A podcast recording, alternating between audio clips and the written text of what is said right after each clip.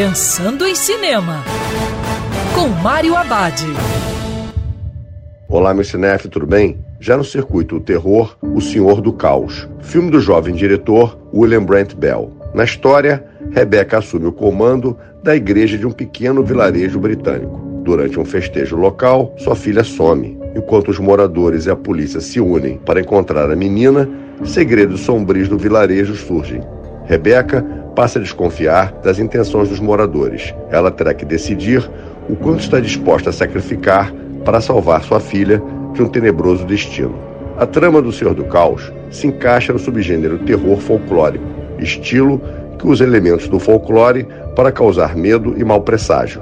Os elementos típicos incluem cenário rural, isolamento, superstição, religião, sacrifício e paganismo. Alguns exemplos de filmes famosos desse subgênero são O Homem-Palha e Midsommar. O Senhor do Caos se destaca em criar uma dúvida se a narrativa se concentra nas crenças e ações das pessoas ou no sobrenatural. Vale uma ida ao cinema. E lembrando que cinema é para ser visto dentro do cinema.